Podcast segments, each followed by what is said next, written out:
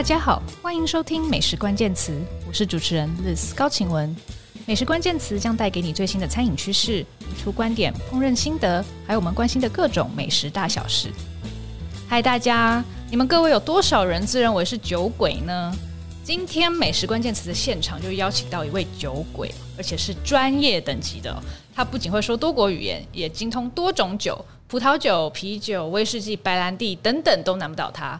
让我们欢迎酒类专家王鹏老师。Hello，大家好，掌声请下。耶！我从小负责场控，谢谢大家。我是王鹏。好哦，呃，很开心王鹏老师今天来到我们现场哦。那昨天我在思考怎么介绍王鹏老师出场的时候呢，我就打开他的官网哦，找到关于那一区。他的履历摊开来真的是不得了哦，不仅是落落长哦，呃，而且是真材实料。那王鹏老师他常年从事各种酒类的教学、评审与著述。那他不仅曾经获颁比利时啤酒酿造者协会的荣誉骑士勋章，那他在各大酒类国际比赛也担任评审。待会我们可以聊聊他的评审经验哦。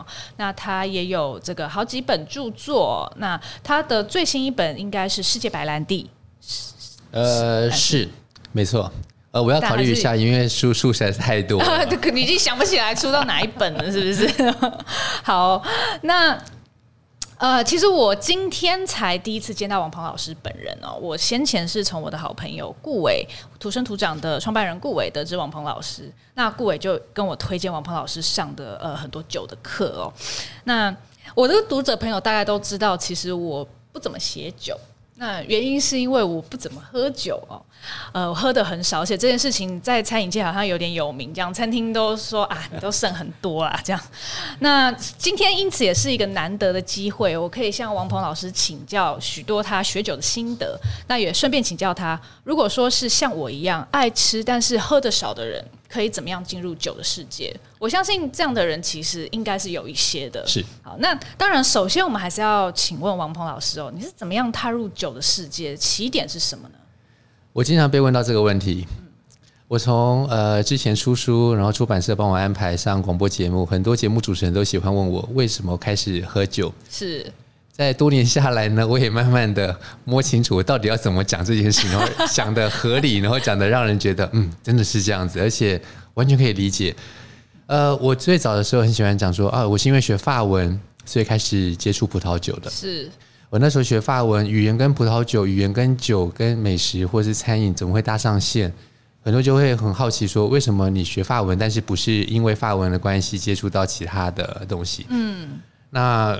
今天回过头来看，就是因为学了法文，然后想要接触法国的文化，所以在法国的文化领域里面，我的印象很深刻，是我呃，我从小就喜欢学学外文哦，学英文，然后在高中的时候也办了，也也也当了英语绘画社的社长，然后办了一些刊物，所以对我日后其实影响很大，就是我想我我想要呃透过外文开一扇窗看到世界，我想要。教英文，甚至。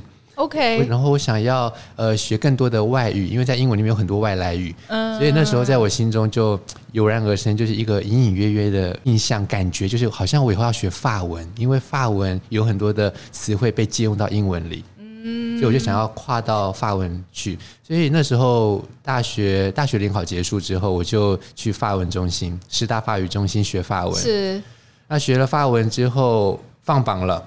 放榜，结果上的是俄文系。OK，所以我在大学时代就是同时学两种、三种、四种外文。哦、oh.，那那时候就是因为学法文的关系，嗯，才大学才刚开学的时候，有有一个类似像园游会那样那样子的东西，是呃什么迎新啦，嗯，然后摆摊位啦、社团啦，我就看到远远看到有法文单字，嗯，你知道那是什么吗？有个法文单字一个海报，然后上面写 l'escrime 我不会法文，l'escrime 的意思就是西洋剑。哦，真的，我就看到就是一个就是戴着这种白色的面罩，然后这样子拿着一把剑，我觉得哎、呃欸，这个还蛮酷，但是写法文，我就想要去参加这个社团，然后去问之下才知道那是校队，OK，西洋剑击剑校队，是我说那你们什么时候要练？那我来参加看看好了，嗯、呃，因为就看到法文，就会觉得好像有一种莫名的连结。是就这样开始，然后学法文，甚至把我带到了西洋剑的世界。哦、那我以前就很喜欢骑脚踏车，那因为环法自行车在很有名，嗯嗯，就这样子莫名的把我跟法国连在一起，竟然是法文以及运动。哦，这个倒是我好像很少听到。是，然后就这样子，就是一个这样子的情感上的这种，不管不管是想象也好。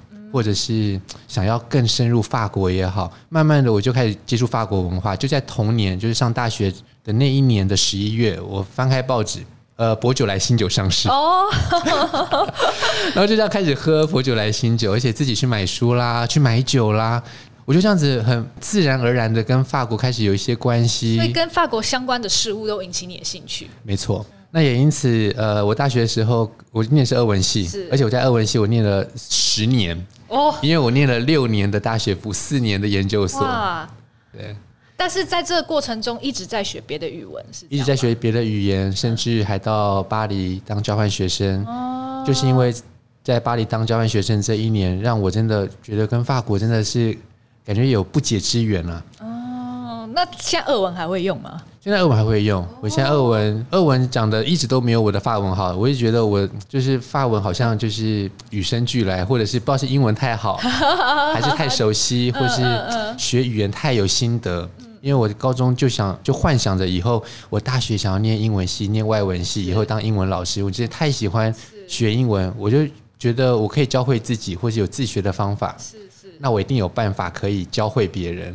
所以我在我还记得我在高三的时候，那时候不好好的准备联考，我每次数学啊、三民主义都考得很差。这个这个，我想应该是很多人共同的伤痛。没错。然后呢，那时候考太差，也自己想说，那我以后该怎么办？我那时候就是根根本就是不想管联考这件事，就故故意忘记这件事，然后一起去图书馆，高中的那个图书馆去找英文相关的书籍，而且很多。很多是那种英文教学书，就是一些讲说如何教别人英文这件事情。然后在这个过程当中，就不知不觉的对外文，然后有一种就是越来越有心得。是，所以后来才会这样子慢慢步上这种学外语的道路。了解。那王王鹏老师真的会说很多种语文语文吗？你可以算一下，你会说几种？我学过的语言有将近二十种。二十种？学过的就是有哪二十种可以学啊？等一下。很多，我甚至还学过马来文。哦，马来文就是印尼文，因为因为我家里有呃在文莱的华侨。哦，呃，我的干妈也是我的姑姑，那是文莱的华侨。那就是因为去那边拜访他，然后曾经那边住过一个多礼拜。那在文莱，他们的宗教是伊斯兰教。是。那大我大学念的是正大。政大外语学院，呃，楼上楼下就是一栋楼，有俄文系，有土土耳其语系，有阿拉伯文系，我就因此也耳濡目染，开始对不同的外外文有一种熟悉感，或者是不觉得它陌生或可怕。慢慢的，我对这个呃，在俄文系学到的文学啦、语言学啦，有了这样子世界的这种语言的概念，或是这种体系的架构这种概念之后，我对待外语有点像是它就是符号系统，这个符号。它的解构的方式，或者是拆解，或是理解的方式，应该是很雷同才对，只是它有不同的发音，然后有有不同的书写。那我在大学的时候，因为也念了阿拉伯文系，OK，我那时候是念阿拉伯文系的辅系，哇，了解。所以呃，就是在这过程当中，虽然阿拉伯文现在也不会讲，但是我那时候有有念过的科系，有有念过的科目，有些还蛮高分的，OK，因为就是凭着自己，就是也。放胆讲，就是跟老师对话等等，就是我的绘画都还蛮不错的。这是不是其实跟学酒有一点异曲同工之妙？因为感觉你学酒其实也是在学另外一套语言，另外一个呃语语汇的体系。嗯，其实其实我觉得所有的东西都是，嗯，我相信。我刚我刚刚走进这个录音室，我在门口看到了呃，世界上没有困难的知识。我觉得没错，这个应该是。我觉得真的你应该要来当个代言人。但学语文和品酒有关系吗？在你多年来学语文跟这个学各种酒类的经验中？呃，我这个问题，你你你一问到我，真的觉得真的是太太好的问题。这个问题在我身上完全可以印证，是，就是说，当你不会外文的时候，你去接触一个国家，它的文化、呃，餐饮，所有的东西，它可能不构成一个隔阂，嗯嗯嗯，有时候是进入，对，有时候是隔阂，有时候不是隔阂，有时候是门槛，有时候不是门槛。但如果你要在这个领域里面做到最顶巅、最极致，它绝对会是一个隔阂。嗯，所以所有人都可以说啊，我喜欢法国文学。OK，你喜欢法国文学，那你读的都是中译本。嗯，你这辈子就无法领略那个美妙。是，那我因为自己是俄文系出身的，俄文也是世界上最美的语言之一。是是是。真的可以觉得说哇，你会俄文的时候，你读到的时候你会多感动。我还记得我那时候大一大二的时候，好喜欢念诗歌，什么普希金啦、莱蒙托夫啦，这些诗。当你念原文的时候，俄文原文，我就觉得哇，那个美真的是太太美妙，以至于我后来在法国当交换学生的时候，我很喜欢用法文原文读法国的文学作品。那为什么以前都喜欢读喜欢读诗歌，然后后来才开始读文学作品，然后慢慢走向什么小说啦、戏剧？那是因为大学刚刚进去的时候，根本大字也不会几个，嗯、所以想说诗歌应该最简单，因为字比较少。诗歌应该是理解那个意境很难吧？对，那理解意境很难，但是那个声、那个声韵、押韵的方式、那种形式、那种声韵之美，还有那个字很少啊，所以查字典比较不会那么辛苦，Okay 就这样从这样开始。但是后来也。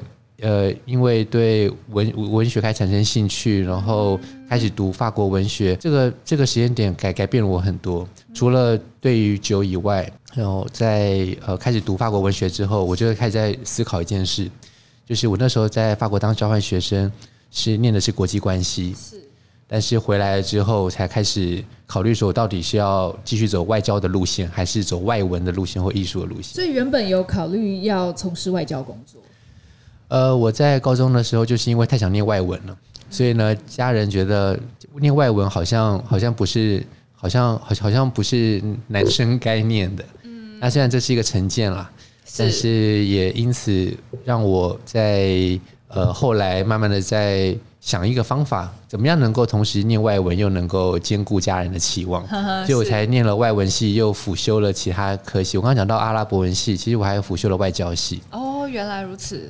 所以，但是怎么样从原本的这个外文外交的规划进入了酒的世界呢？嗯，我在大一的时候就开始自自学自学品酒嘛。嗯，那我一直说自学品酒其实不是一件很难的事情，因为我就有这个很好的例子，然后会外文又能够帮助我直接从英文，就是从英文，然后后来从法文。然后先从俄文来读一些国外的一些酒的资料，是像我因为俄文的关系接触了伏特加，因为法文的关系接触法国葡萄酒、比利时啤酒。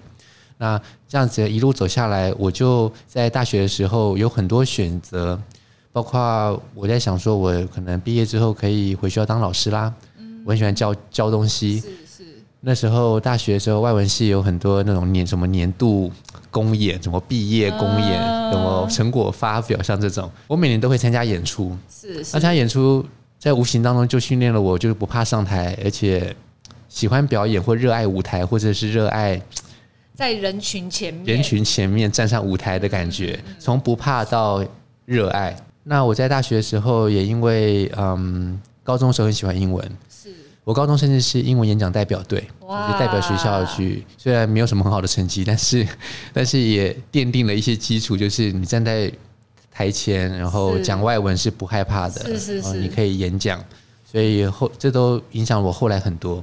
所以我在大学的时候有很多的选项，但是一直到我从呃巴黎当交换学生回来之后，是那时候我还我还我还我还有一段时间一直被。外交啊，国际关系这样子的东西框架住，就是我觉得我以后要做一些什么有用有用的事情。嗯，我懂你的心情，就是可能就像就像你一样，嗯、法律 对，但但是我当年大学的时候没想那么多啦。但是我现在回头想象你的心情，我大概可以理解，就是说啊，我好像以后要做个有用的人，这种这种感觉，就是对社会有用的东西。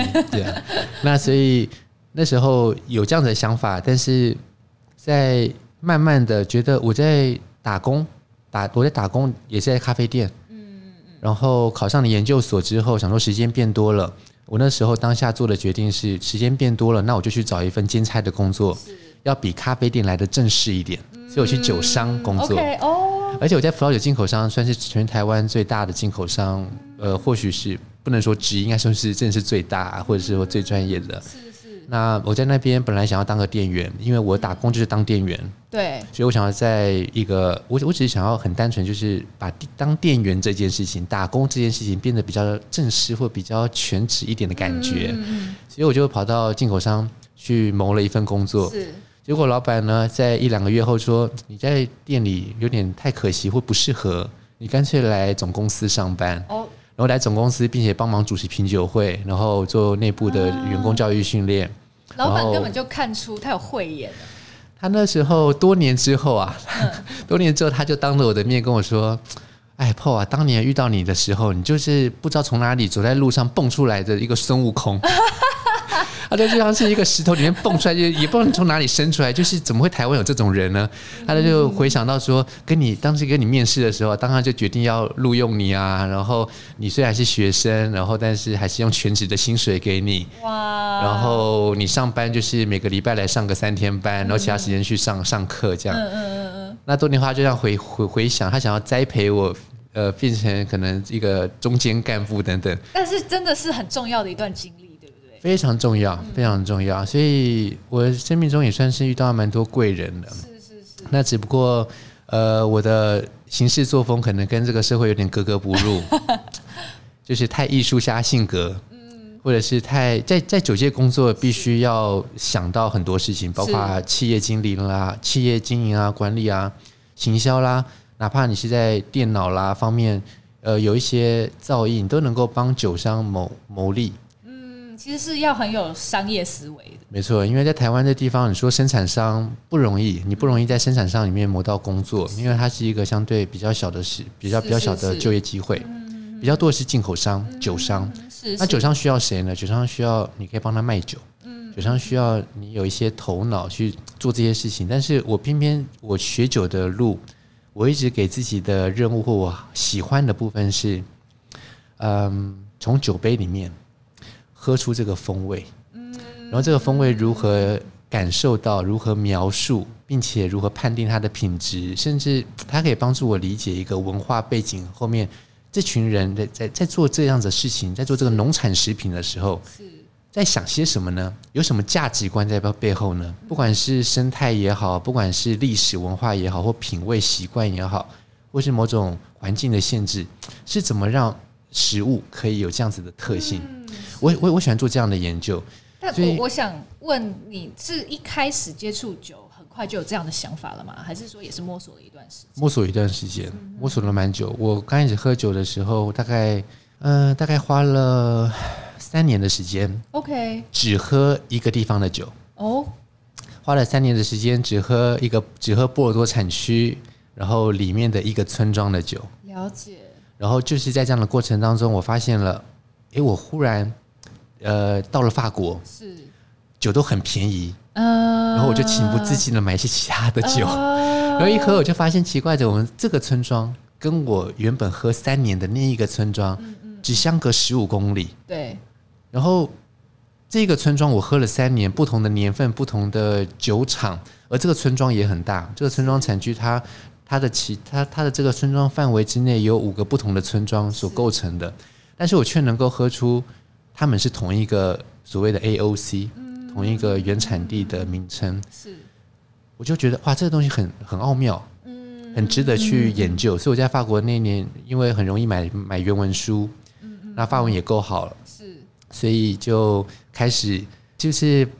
在课余的时间开始在研究这些东西，甚至教我的同学如何品酒。哦，真的，我同学就是那些外国人或者法国人。OK OK，但我我想先问是，你怎么样决定你只要在三年内喝一个村庄的酒？就是这么限缩，你怎么会有？因为我有强迫症，我真的有强迫症，我真的有强迫症。所以，例子你也知道，嗯，你从这个侧面知道，我高中的时候会背字典。对对对，我听到的时候就完全就理解了，想说啊，是啊，难怪这样。那你知道我怎么背字典？我以前背字典的时候，同学都觉得你你很怪，你干嘛背字典？嗯但是事实上我不是在背字典，我在读字典。因为我读了字典，我这边必须要大大的去鼓吹，就说有一个字典真的非常好，叫朗文。那朗朗文字典真的是给学习者设计的。OK。所以后来用我用了好多字典，都觉得它真的很不适合初学者，但真的适合初学者，像高中生啦，甚至国中生。是。我那时候背的字典有三本。然后三本都是朗文的，OK。然后这三本字典呢，就是它的好处就是一打开之后，里面每一个字都都告诉你怎么使用，然后都有例句。是是。那我就是背这些例句。哇！我就在读例句的时候，感觉像是在读一个故事，而这个每一每一个故事，那个每一个情境，每一个句子，它就是一个句子，就像一篇小说。我不该，我不知道该说你有想象力。还是 你是真的这个脑袋有点问题？怎么会觉得读字典像在读小说？因为当我在读字典的时候，它它是串在一起的。比如说，当我读我我那时候到了比较后期的时候，高三快要联考的时候，所以这边讲回来，就为为什么那个联考，大家觉得说王鹏真的有病？因为数学那么差，还不念，还不去算数学，还在那边读小说。那时候我就是。它已经变成我一个调剂，就是大家都在那种地那种地下那种一百多个人，两百两两百多个位置的那种阅览室里面，大家都埋头苦读，然后就是我在那边读小说，你知道吗？翻小说。那我的读的方式就是读到一个句子，我就慢慢的读。我还记得那本小说《猎杀红色十月》。然后《猎杀红色十月》那本书，那本小说很妙的，就是当它拍成电影的时候，前面的两分钟就是一个景色，但是它小说可以写写二十页，就是到那个史恩康纳来上场之前的那个全部就二十页都是在风景，风景，风景。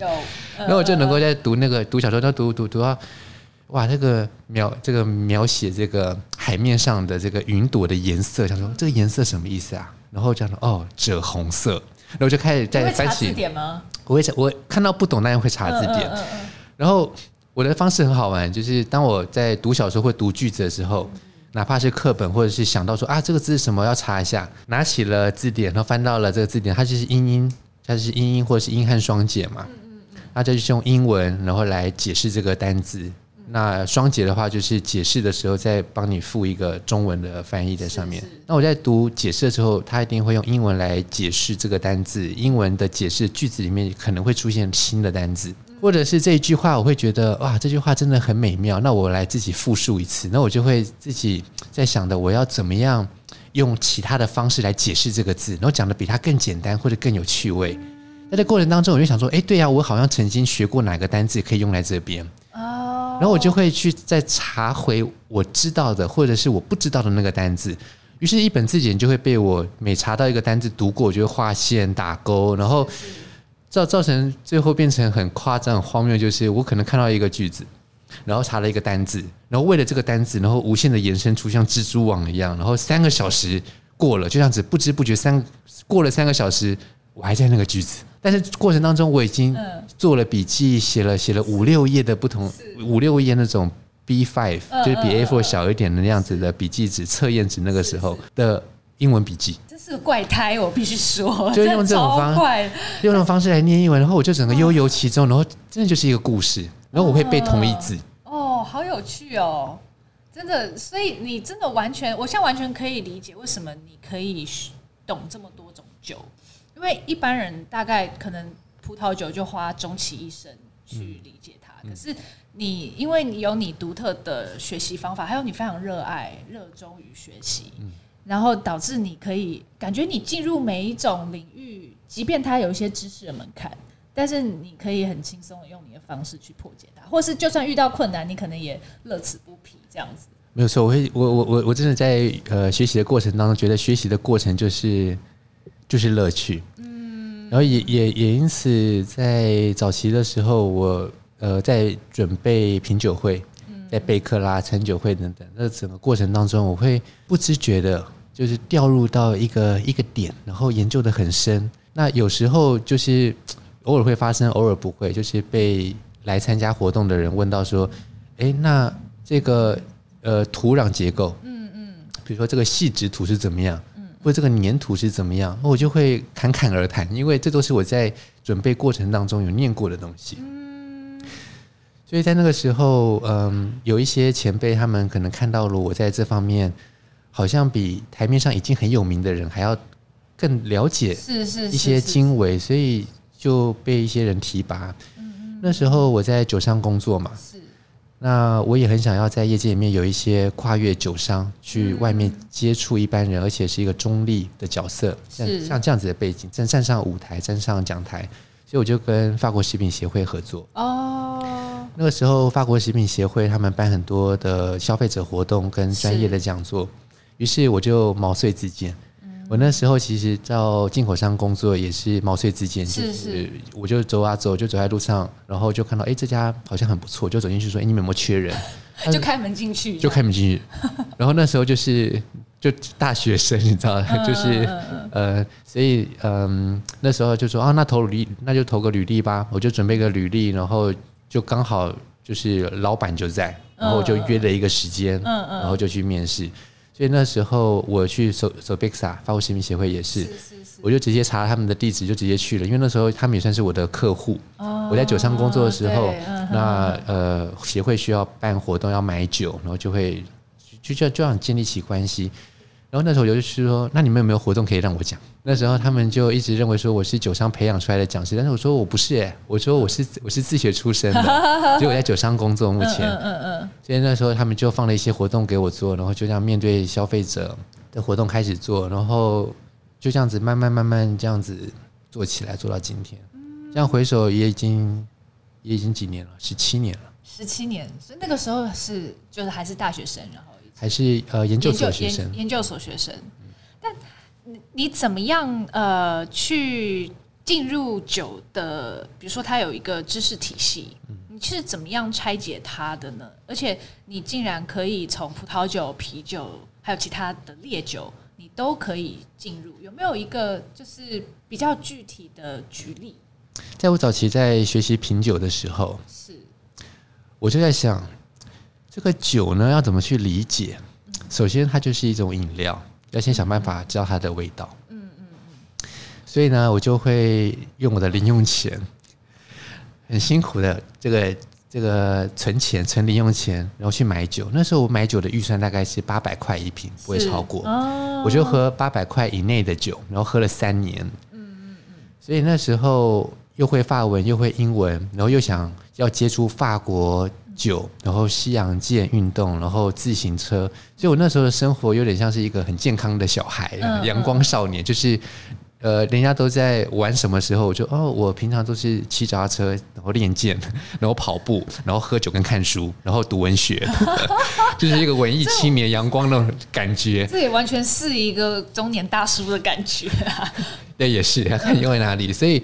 它是一个很值得耕耘一辈子的事情，因为从年轻开始一直到中年都完全毫无违和感。嗯，真的。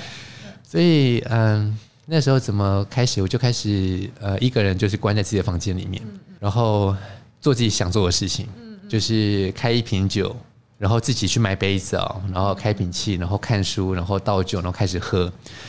然后我会写笔记，每一瓶酒我那时候因为喝不完。所以我就会花大概三四天或者一个礼拜的时间，把一瓶酒慢慢的一个人喝完，而且没有分家人喝哦，就是一个人这样慢慢的喝喝喝。那那时候我回想起来，后来的时候，我妈就说那时候。你真的很怪，那时候你不都不知道你是你是在学校学坏，还是在搞什么鬼？我可以想象妈妈担心的心情。然后又念阿拉伯文，然后里面就会放古兰经，然后古兰经就是伊斯兰教不能喝酒，然后你在那边听古兰经，然后背古兰经，然后念阿拉伯文，然后然后然后点蜡烛，然后喝酒，然后我的儿子怎么了？就是，然后我是这样子开始慢慢喝，然后写笔记。那我可以问一下，你当时怎么记笔记？你有去学品酒的方法吗？还是说你自己发展出你的笔记？刚开始没有，但是后来开始慢慢的有接触到英文啦、法文的书籍，然后里面有提到一些写笔记的方法的时候，我就开始慢慢的进入到了就是学习，就是看书学习、看书学习。然后这段时间还蛮久了。今天说，今天说起来都会吓到一些人，因为现在要学葡萄酒太简单了，要学品酒太简单了。那时候我花了三年的时间摸索，所以在一九九七年到两千年的时候我在摸索。是。那当然，我的生活当中不是只有葡萄酒，是是，也不是只有啤酒或烈酒。我那时候因为念俄文的关系，所以我就呃，因为法文呃上大学前开始念法文，对。然后就在那个开学前的三个月，其实我的法文，呃，说起来可能很多人会吓到，就是我的法文已经学到某个高度，已经可以跟法国人讲话了。哦。然后在开学之后的三个月，也就是我学法文的半年之内，我已经可以跟法国人就是有点聊天说地。哦。我那时候在法语中心念到的级数，因为他每两个月一期嘛，所以我大概已经念到了第三期，但是我的程度已经到了第七、第八期。哇。就是，所以会为什么后来我可以交换学生到法国，是因为，呃，我真的学英文很有心得，然后这个学习外语的心得，我把它用在法文上面。我在法文课才学两个礼拜，我就已经背完一本法文字典了。我就用背字典的这种方式来，来把我觉得我应该要认识的字，那个字根，就是看起来就是根本就是长得一副英文的样子啊。我就用这种方式，然后来把它记忆下来，然后读文法书，因为你已经会发会英文了，所以读法文文法书就是去找它的什么时事，当然很复杂，会变变革变位，当然很复杂啦。但是这些东西要如何去很快的理解？我甚至甚至那时候我还嗯、呃，后来还学了德文，就是再回过来看，就很多东西都变得太简单了，因为会因为学过俄文、阿拉伯文、德文这三个一般人觉得很难的东西。再看回西班牙、意大利文、法文，就太简单。很快理解那个规则，很快理解规则，很快理解规则，而且有时候是呃看可以看得懂。哦，所以其实真的有一些共通的，有共通的地方，只要把不一样的地方记起来就好。而不一样的地方很触类旁通、举一反三这样子。对，学酒也是这样吗？学呃学学学酒要到后来才会有办法慢慢的举一反三，否则会掉入一个。一个动力就是像学外文一样，是很多人说啊，这个你的法文很好，你学西班牙会很快。嗯嗯嗯。但是西班牙文、意大利文跟法文这三种语言，呃，只要有任何一个语言你不是非常的熟，是，然后你利用你已经会的这一个不是太熟的语言去学另外一种，你都会陷入一个两难或是混淆，就是被干扰。嗯。有点像是你的英文不够好。然后去学法文就被干扰，或英文太好去学法文被干扰。是是是。那如何不被干扰又能够帮助？那我们讲回酒好了。嗯。呃，有很多人说，呃，你会了啤酒，应该很会威士忌。嗯。因为威士忌就是蒸馏过的啤酒。嗯嗯。但事实上不是。嗯。事实上，就算是呃蒸馏过的啤酒变，然后统称培养变成了威士忌。我们为了要做威士忌而去做出来的啤酒，这个啤酒跟喝的啤酒是不一样的啤酒。我们的术语叫做直饮型啤酒，直接喝的。还有蒸馏用的啤酒，给你蒸馏用的。了解。他们背虽然好像都是啤酒，但是一个有被蒸馏，一个没被蒸馏，但是整个制成，然后背后的知识其实就是不一样。所以不能够说啊，我懂啤酒就已经懂了威士忌，no。但是如果说你的程度已经到了某一个视野的高度，是当你要在学另外一种酒的时候，你就会有背后的那些经验，说啊，我以前学过，我很懂得啤酒，我很懂得威士忌，那我也知道他们中间有相通跟不相通的地方。所以我今天如果再接触另外一种新的酒，随便打个比方吧。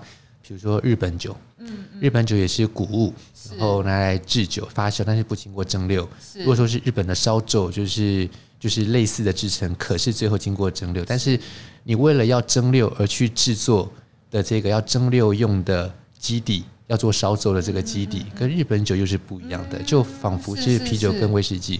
所以，嗯，这个酒类的知识呢，呃，怎么说，就像学外文一样，嗯，就是。懂得不够或懂得太多，它可能都是一个包袱。但是你一定要在生命当中的某一个阶段有一定的视野，你才会开始懂得去区别这些细节，然后让你已经知道的知识变成力量，而不是知识变成了阻碍。嗯嗯。但我觉得学酒跟学语文还有一个不同地方是，酒你必须要喝，对不对？它是一个身体的经验，嗯，你要透过你的感官去理解它，而不是说我去背酒的字典，我就可以懂这个酒了。其实是不行的，你还是要透过你的舌头、鼻子、眼睛各种感官，对，去去理解它的风味。那所以，我今天的一个大重点其实是怎么样学习风味。我很想要请教王鹏老师，你是怎么样去呃理解那些风味、拆解风味，而且。它到底是一种天生的能力吗？比如说我好像味觉很灵敏，我才会学得好，还是说这个是可以透透过后天的训练不断的累积的？嗯，首先例子你刚刚讲到的就是酒一定要喝，酒要喝进去知道风味，然后跟其他很不一样。这个让我想到了葡萄酒审美这一点，因为喝酒嘛。喝进去，你描述了，你知道它的风味。那好的酒跟不好的酒差别可能在于美感啊，或者是一种呃，在感官你要喝进去你才能感受到的。那这个美感的经验跟我们生活当中的其他审美的事物、审美的课题有没有类似的地方？呃，有人曾经讲过说，葡萄酒的审美它跟一般的审美是不一样的，因为你看一幅画，你听音乐。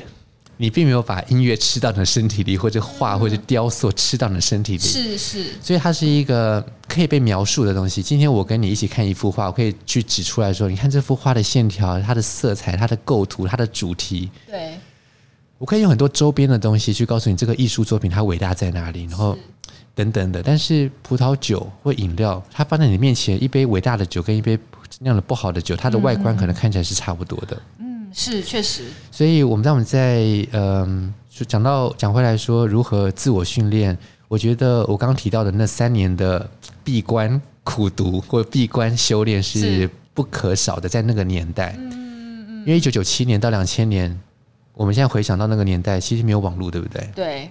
那时候是没有网络的年代，所以那时候仿佛闭关苦读变成了一个必然。但今天我们。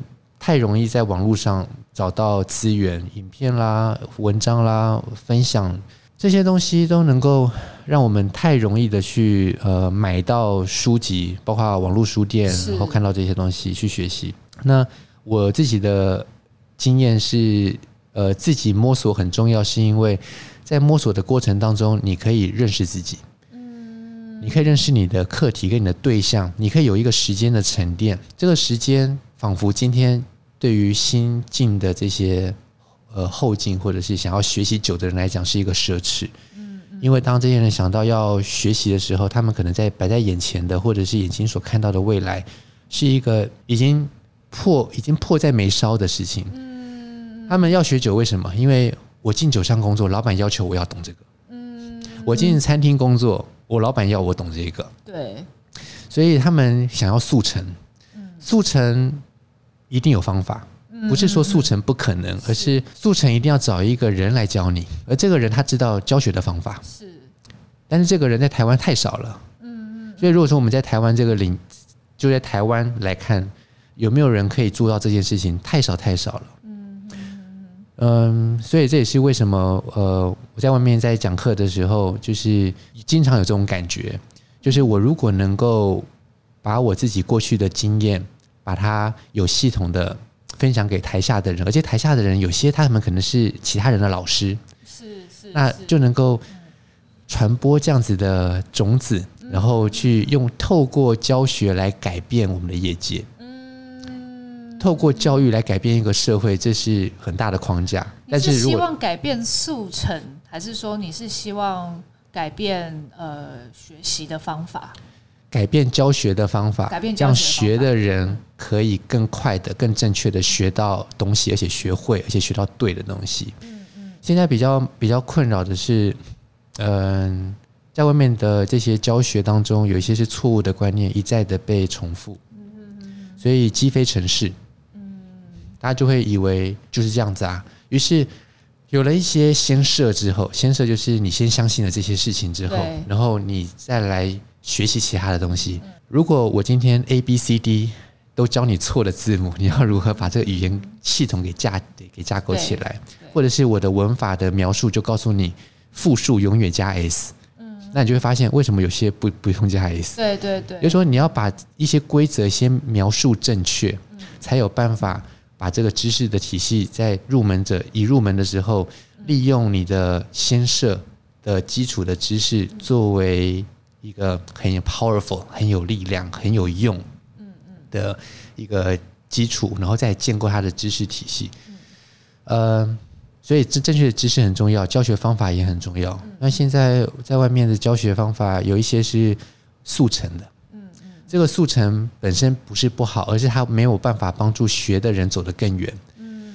所以我们并没有透过这样子的教学来为我们的餐饮界或者是酒界里面培育下一辈更有能力的人才。而我们有没有遇到好的人才？有，但是这些人才往往就是要不就是自己有能力去分辨哪些呃资料是错的，哪些哪些知识是对的，嗯嗯，然后去选择材料、选择知识、选择，然后把自己，然后慢慢的摸索一条自己的这个路。对，但是我们呃看到这些人的存在，但他们太少了。我们要如何能够让一些中上的资质的人都能够在对的教育啦、对的资讯，然后对的方法，然后在很短的时间之内带他入门，这是我们要努力做的。不需要再让他们再去像我那个年代的人，就是三年的摸索，然后四年的自修苦读，然后最后怎么样？那你刚刚的问题是比较像是我如何把这个风味。把它学会这个东西，呃，三年的三年的摸索之后呢，我很快的在呃两千年两千零一年的时候在巴黎待了一年嘛，交换学生，在那年当中，我读了很多外文书，其中有一本叫做《葡萄酒的风味》，它是原文书。这本书呢，它大有来头。这本书它在我读的时候是第三版，是，嗯，它是一本很教科书式的书籍，是。第一版跟第二版，它是波尔多大学的酿酒学系的教授以及教授的学生，呃，一起合著写出来的一本呃葡萄酒的风味化学、感官生理学，还有种植到酿造的一些精髓，只要跟葡萄酒风味有关的，都会被写进来。所以那本书算是蛮硬的一本书。当它刚出来的时候，它是一本教科书。而在那个年代，一九七零年的时候。呃，波尔多大学才发现这件事情，就是酿酒师最好的工具不是微生物学啊，而是一个酒杯，然后去酒窖里面，然后去酒库里面去采样去喝，从酒杯里面见真章。嗯，这才是重点，因为真正关乎攸关最后的产品品质的是感官，感官分析，所以用感官去喝两个途径，一个是比较理性的。比较客观的，一个是比较主观的，或者是比较感性的。但是比较感性跟这个东西有没有一个桥梁可以接起来呢？有，这个东西叫做分析式的品饮。OK，分析式是不是很理性？对。但是品饮却是很主观的部分，或者是说很个人的。嗯嗯。今天 A 这个人跟 B 这个人两个人来喝，他们可能有不同的喜好。嗯嗯。那如何让他们的喜好变成有共同的语言，可以理性的串在一起？那就要靠他，要要靠训练。是，这两个人都经过一样的专业训练，所以我不管你的背景是什么，你只要经过了类似的专业训练，你都能够说出一样的话，让你们可以沟通。所以这两个专家可能一个是一个是种植者，嗯，一个可能是酿造者，一个可能是调配者，一个可能是市场上的一个。主导人物，比如说他是一个采购啦，专业的采购或酒商，所以要如何让这些不同角色的人都能够围绕着葡萄酒说出类似的话，甚至能够呃找到出一条路，可以让葡萄酒变得更好。是是，溯源式的拼音也是在这样子的背景之下出现的。溯源式就是追溯它的根源，追溯风味的本源。所以您刚刚讲的，这是法国他们针对葡萄酒发展出的一个理论体系嘛？就是是一个通说这样子，大家都要去学这一套理论。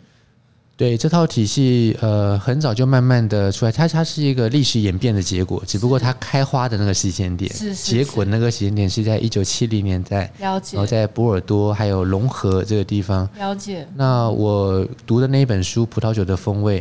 他是在波尔多大学被写出来，两位教授，一个叫做贾克布鲁昂，是他学生，然后老师叫做艾米尔培诺。那我在二零零一两两千年两千零一年的时候，在在法国念书，就拿到这本书的第三版。是第三版的前言这样写，他说：“呃，为了让这这一套体系能够让大众理解，嗯嗯，然后他们把它写了一个简单的版本。”我就读了这个简单的版本，还觉得有够简单。然后呢，我就读了读着读着，就觉得哇，真的太有道理！我就立刻被收服，我就立刻成为粉丝。是是 那个那个时候还没有“粉丝”这个词，但是我就立刻觉得哇，我变成这个信徒。对，他们把它叫做现代葡萄酒学。是是。那前言写什么呢？前言写说，呃，他们在一九七零年代以来发现了这件事情。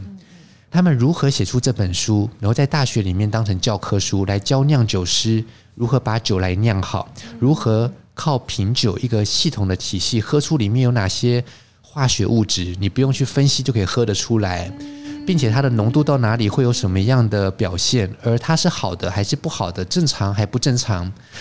对于什么品种来讲，它特别容易出现。这些东西变成说哇，分析式、溯源式的品饮，我真的是立刻成为一个信徒。原因是因为我花了三年的时间在自在自学品酒，哎，嗯嗯嗯嗯，这本书就告诉我我如何喝出这些东西，嗯嗯，而且知道它的根源在哪里。哇，真是如获至宝。它就是像一本大补帖，就是你原你想要做的事情，其实都在这本书里面，这样。而且跟我的路线很合。如果今天你把这一个宝典丢在一个人面前说，no，这个是宝典，嗯嗯嗯，首先你要读法文才有办法读出来。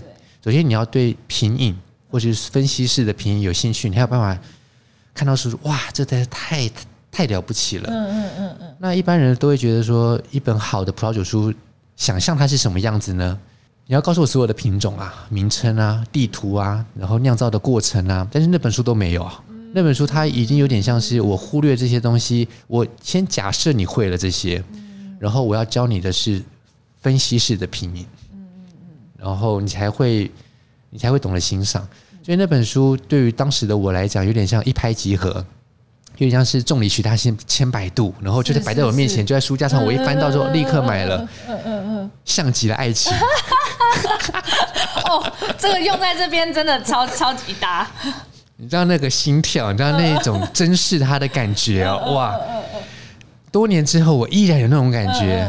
所以当我找到这本书的时候呢，呃，我后来很想要翻译，嗯，所以我在回了台湾之后，回了台湾，我那时候我还大学生嘛，交换学生，然后回台湾之后呢，我就又花了两年的时间，一年一年一年时间，大学毕业，然后开始念研究所，念了研究所那年是二零零三年，然后二零零三年，呃，我上了研究所，想要找一个比较全职的工作，进了酒商。然后开始又翻起了这本书。那翻起这本书的同时，我又想要把我之前大学时候打工的经验，把它做个总结。我打工的时候做的事情很不一样，是在一个咖啡厅里面，然后帮客人介绍比利时啤酒。哦，这是你跟啤酒的渊源。对，没错。所以我想要把比利时啤酒。然后我的一百八十种拼音笔记，把它写成书整理出来，所以我就在二零零三年、零四年那个时候找了出版社，他们那时候就要求我说，这个主题还不错，但就是不知道台湾有没有市场，所以想要我去提供一些什么海关的进出口的资讯啦，就是到处到底有多少人在喝比利时啤酒呢？然后等等的，那我就是懒，我跟你讲，我我这个人就是就是奇怪。就是我会花很多时间那边研究，但是我就是懒得去跟帮你查什么数字，我讨厌。我完全懂，我刚刚听到那个问题，我也是翻白眼，好不好？叫我去查进口商资料，莫名其妙。呃，我我我刚刚没有讲哪个出版社，对不对？没 有没有。没有 但是我怕我会透露一些蛛丝马迹，这样。但是出版社问你这个问题，当然也是蛮合理啦，因为在商言商嘛。好啦，然后所以我就因为懒得做嘛，所以就这样搁置了。所以二零零三、零四年一直搁搁搁搁置到了二零零七、零八年的时候。那为什么那个时间点呃是一个转折呢？因为我在那个时间点，我想要把我从二零零三年进入到酒商之后，然后开始讲课，然后还帮呃 Sobexa 法国食品协会站上大舞台，然后甚至后来还帮什么工会做翻译。然后还主持了专业人士的大师讲堂，诸如此类的。那我就想，我就觉得说，我想要把我这种在葡萄酒品饮方面的这个 know how 这个知识，可以让更多人知道。因为你站上舞台，那就是一年一次、两次的事情。你面对一百个人，那也是一百个、两百个人的事情。但是我如果出一本书，这本书把我读到的这一本宝典。这个葡萄酒的风味第三版，把它变成英文，把它变成中文，该有多好？那我就跟出版社提议说，我要翻译这本书。结果我那时候我也打电话过去，就像是我每次去求职一样，就是我直接去找老板谈这样子，直接说：“哎，你好，我想要一份工作。”我就打电话到出版社说：“哎，你好，我是王鹏，那我想跟你提议一本很棒的这葡萄酒方面的书，你们有没有兴趣？”他说：“你是王鹏等等，你是不是那个曾经要出比利时啤酒的那一个作者。你打给同一个出版社？我打同一个，因为你知道，因为我懒得查第二个出版社，我可以花很多时间去查资料，但是我懒得去 懒得找机会去查第二个出版社。好，然后呢，这个出版社他们就刚好说，你就是那个王鹏，我说对啊，正是在下。然后说，哎呀，太巧了，因为我们的出版社的编辑啊，在这个之前。上班的途中，走路都会经过一家咖啡店。那家咖啡店的门口，就会橱窗里面摆了一些啤酒的空瓶子，是就是哇，五颜六色，很缤纷。嗯、原来是比利时啤酒，我们想要出这本书，比利时啤酒。然后有在讨论，然后还想说要跟我联络，然后没想到我就打电话来了。然后我就说好，那我们见面聊。啊，然后见面这样，我那时候筹码可多了，对不对？我的筹码是什么？就说，就比如说，好，那这样好了，我帮你们出你们要出的比利时啤酒，那你们帮我出我要出的葡萄酒的风味，一次谈两本，真的，一石二鸟。对，然后就是因为这样，所以二零零八年就先出了比利时啤酒，然后二零一零年出了葡萄酒的风味。那我在翻译葡萄酒的风味的时候，刚好这本书出了第四版，所以我就不是翻第三版，而是翻第四版。那我在翻第四版的时候，我还觉得有一点遗憾，因为第四版写的更简单了。我想说出一点比较具体、那种比较硬的内容也还可以啊，因为我觉得蛮也还过得去啊。但是我没有想到一件事，就是我是一个怪咖，就是我觉得简单的，别人不觉得简单。那我后来是欣然同意啊，因为第四版嘛，总是新版，然后作者也。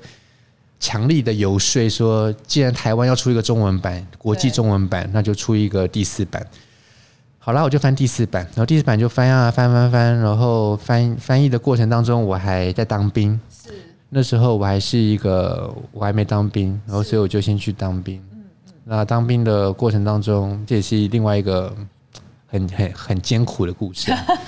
你知道吗？每就是当兵的过程当中，翻译那本书三分之二，三分之二是。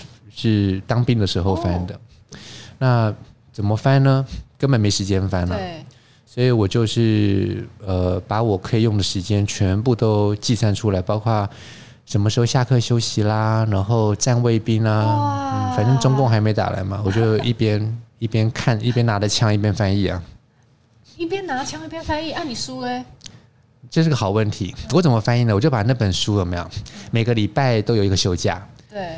休假回来，我就想说，嗯，我下个礼拜可以翻多少？因为你当兵的过程当中，你也知道，你每个礼拜大概可以有多少的时间。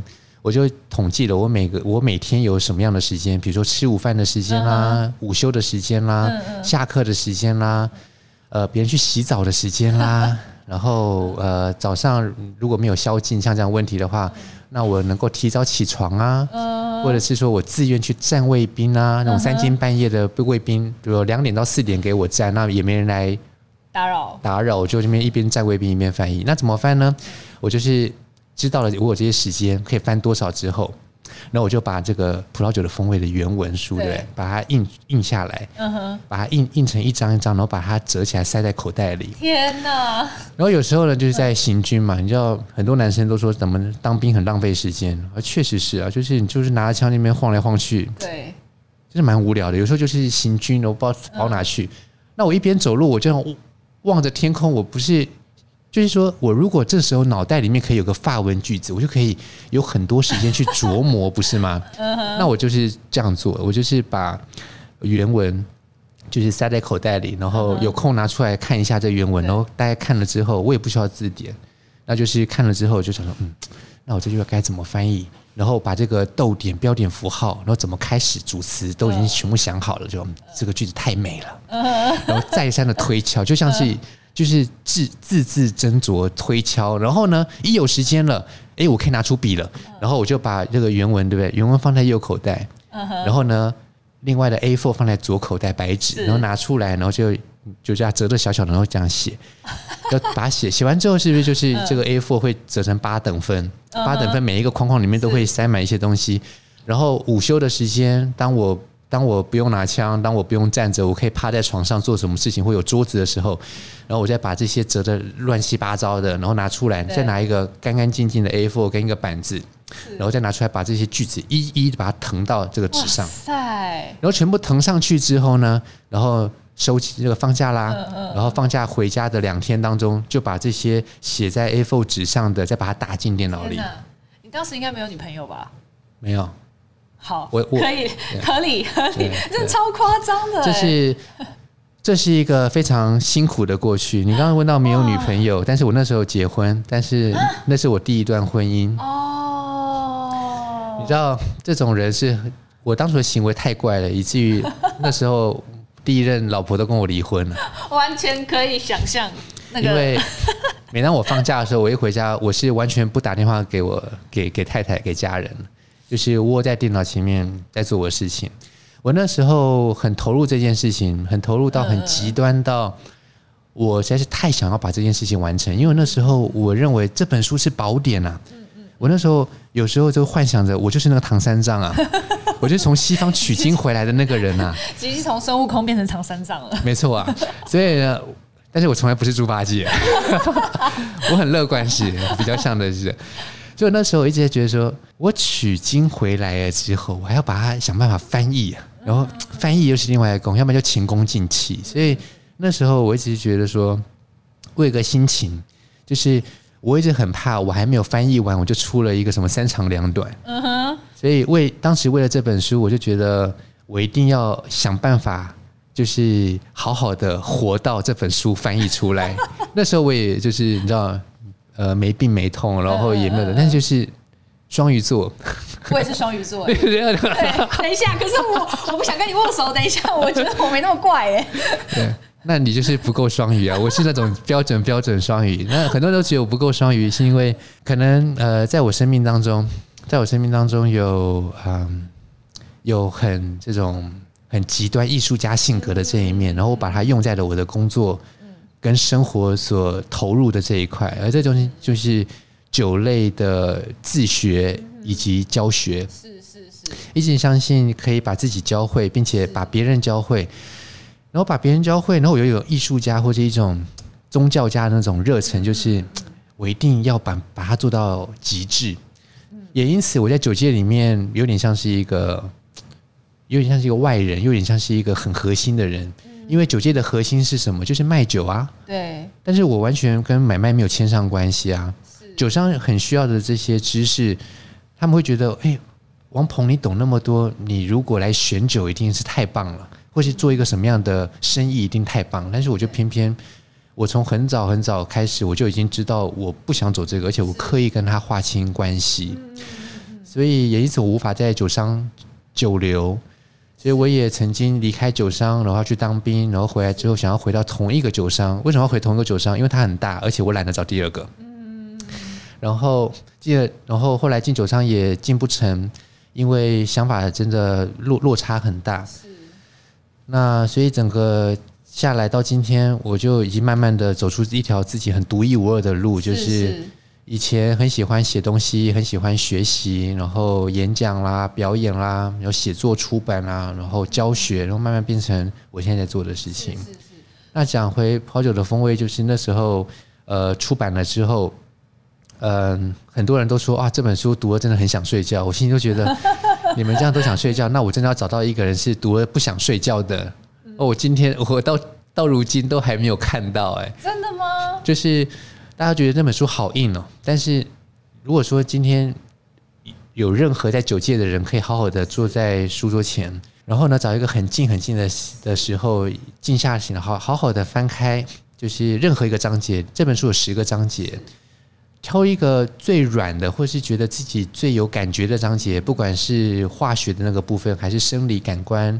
感官生理学的那个部分，还是专门就是很普通的讲葡萄酒的培养，或者是品种，或者是风味的描述，红酒、白酒结构，然后抽象词汇，或者是什么餐酒搭配这种风味的学问等等，就是很软很软的，或是跟环境有关的这些东西。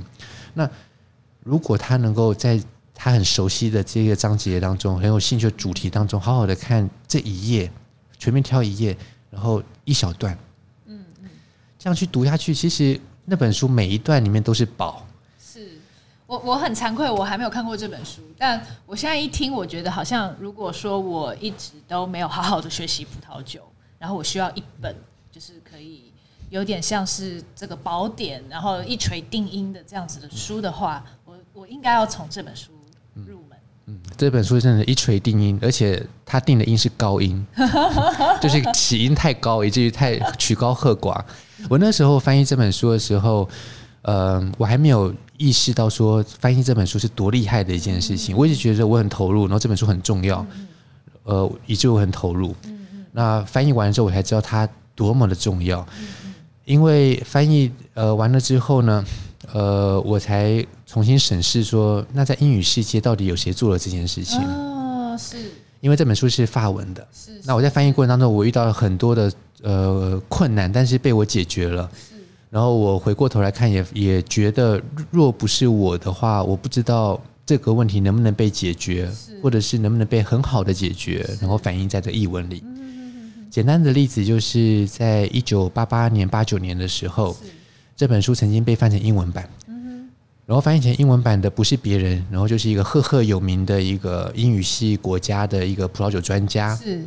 然后当他翻译的时候，我在他的英文版的前言里面看到这个译者，他很 humble、很谦逊的说：“这本书如果有不尽人意的地方，还请多多见谅。”等等等，就是所有译者都会讲的是。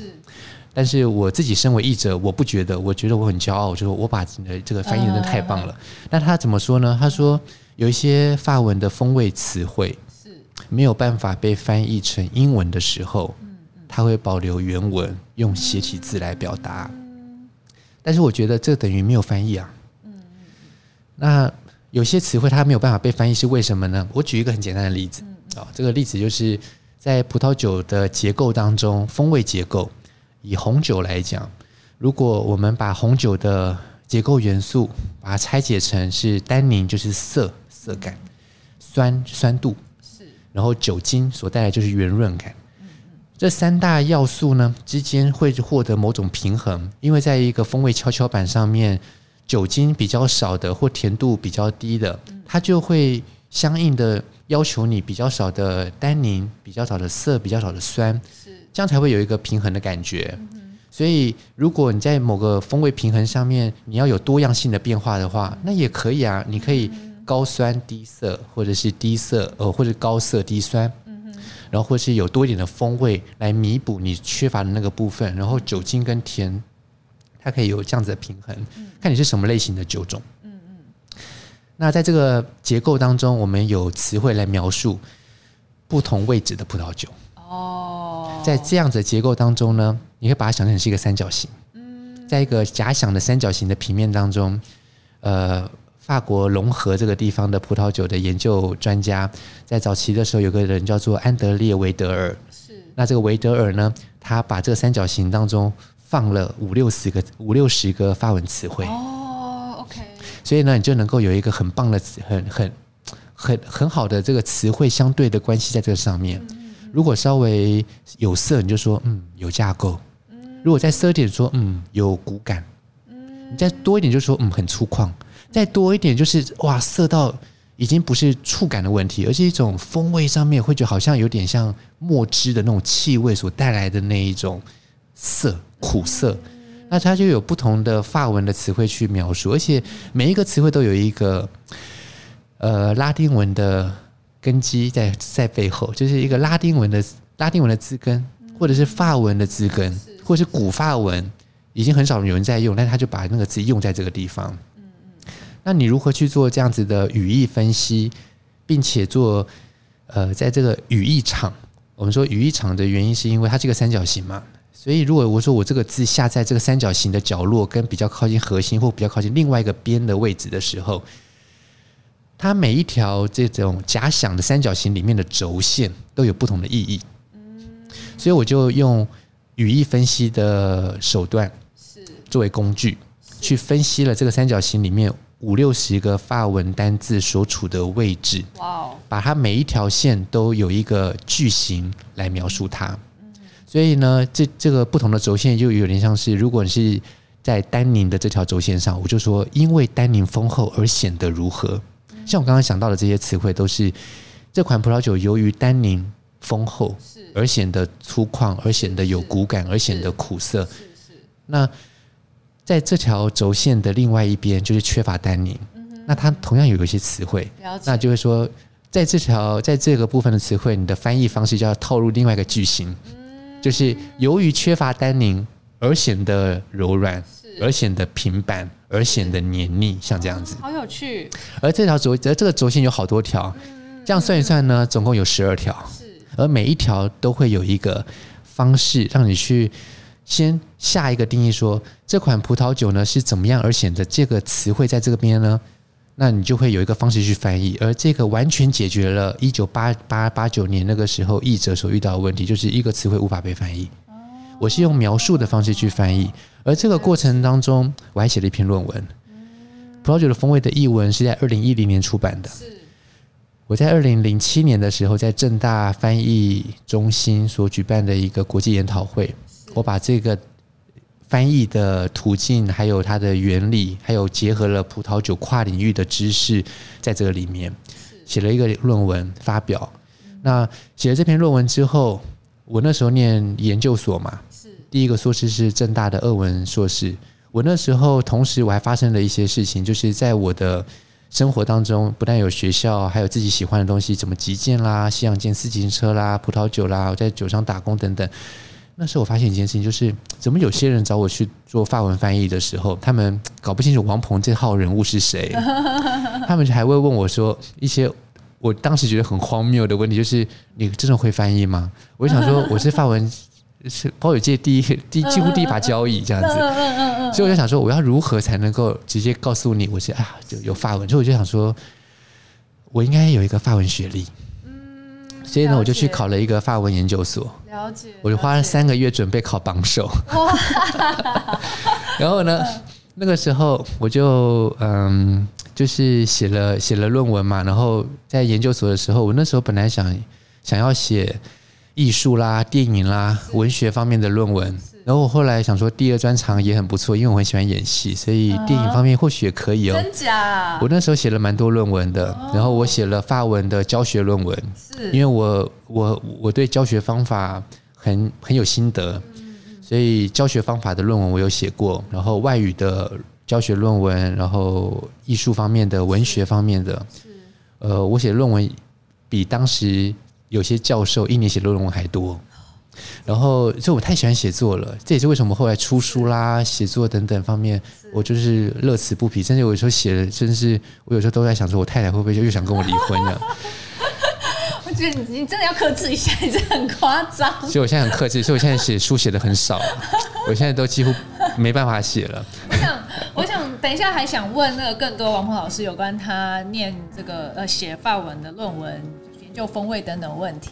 呃，聊得非常开心。呃，我想接下来下一段我们要聊更多这个怎么样描述风味啊，这些这些呃详细的细节。那呃，今天因为聊得太开心，所以我想说把节目分成上下两集。我们现在先做一个休息。那下一集大家会听到更多王鹏老师学习风味、教学风味的心得哦。好，那呃，请大家期待下一集，然后也谢谢收听今天的节目。那如果喜欢我们美食关键词的话，真的要订阅、追踪、分享给亲朋好友，而且也欢迎留言给我们，并且给我们五颗星哦。好好，期待下一集的王鹏老师。